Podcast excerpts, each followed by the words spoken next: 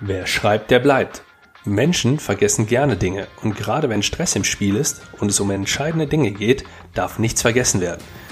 Wieso du in einer Verhandlung unbedingt Notizen machen solltest, welche das sein sollten und wie du das Ganze strukturierst, das erfährst du heute im PRM Podcast Besser verhandeln mit mir, Andreas Schrader.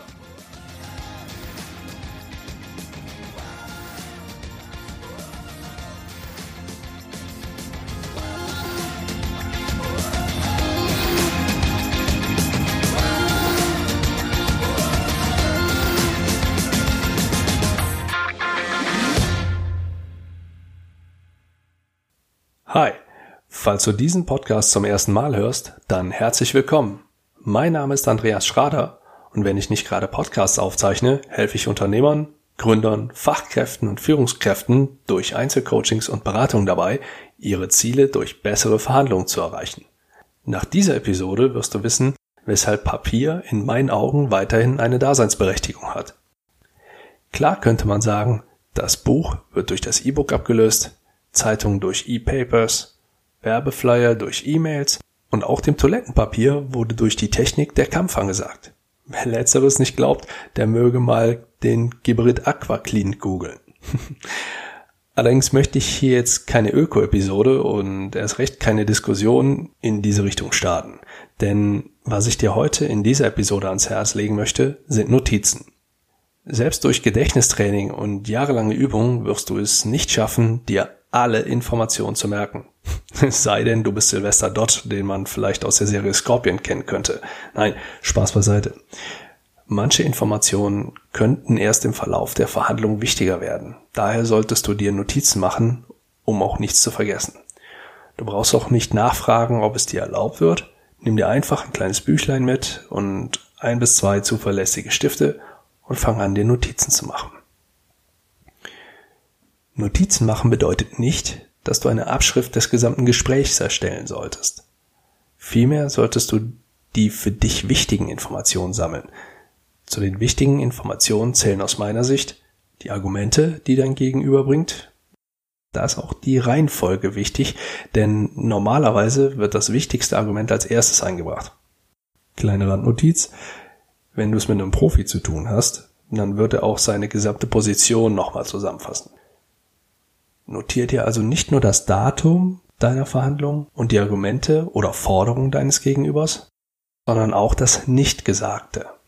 Notier dir Auffälligkeiten in der Körpersprache, in der Mimik und Gestik und gerne auch den gesamten Eindruck, denn das kann alles später wichtig für dich sein.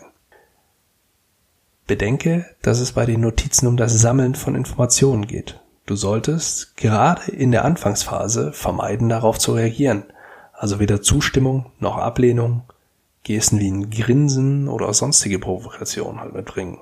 Ich weiß, je nach Typ fällt das extrem schwer. Allerdings ist es sehr wichtig, hier ruhig zu bleiben. Nimm die Forderungen und Argumente zur Kenntnis und wenn du unbedingt was sagen möchtest, dann bitte sowas wie spannend oder hm. Bei Schranner habe ich gelernt, schwierig, aha oder interessant in solchen Situationen zu nutzen. Und das geht sehr, sehr gut. Es sollte eben nur bei einem dieser Worte bleiben. Alles weitere solltest du dir dringend verkneifen. Zweite kleine Randnotiz.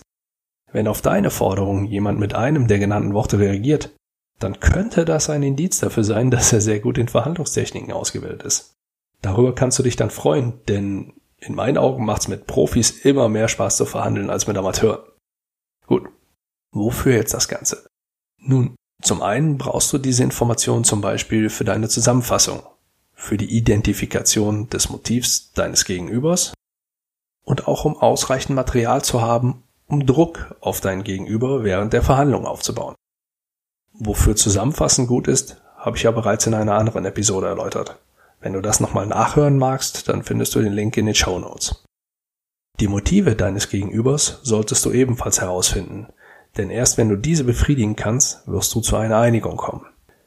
Material, um Druck aufzubauen, benötigst du ebenfalls, denn das gehört, leider wird sich vielleicht jetzt der eine oder andere denken, dazu. Als Material eignen sich Zitate, versehen mit Datum und Zeit, sowie Widersprüche, die du ebenfalls markieren solltest.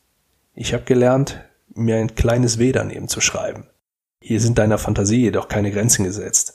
Wichtig ist einzig, dass du diese einheitlich markierst und wiedererkennen kannst. Wenn es an der Zeit ist, dieses Material zu nutzen, dann empfehle ich dir, es mit charmantem Druck zu tun.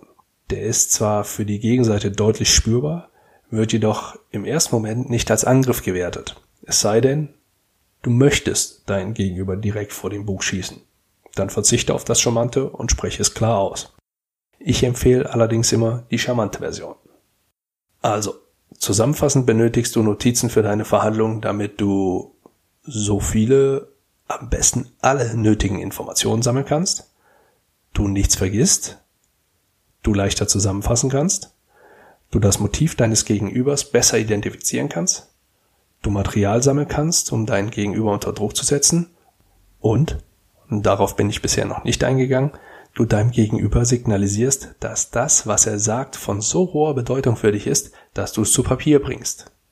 Mitschreiben wird von den meisten Gesprächspartnern als wertschätzend wahrgenommen. Und das ist auch in einer Verhandlung von Vorteil für dich. Ich habe meinen eigenen Stil entwickelt, wie ich meine Notizen strukturiere. Den Teilnehmern meiner Coachings stelle ich dafür ein Worksheet zur Verfügung. Wenn du dieses Worksheet haben magst, dann schicke mir einfach eine E-Mail an a.schrader.andreas-schrader.com und ich sende es dir direkt zu. Wenn du diesen Tipp befolgst, dann wirst du in Zukunft mit Sicherheit besser verhandeln. Ich bin Andreas Schrader und wenn dir gefallen hat, was du gehört hast, dann solltest du vier Dinge tun. Erstens, den Podcast mit fünf Sternen bewerten. Zweitens, mir eine Rezension schreiben. Drittens, die Tipps umsetzen. Und viertens, diesen Podcast weiterempfehlen. Ich wünsche dir viel Erfolg bei deinen Verhandlungen. Besten Gruß und bis bald.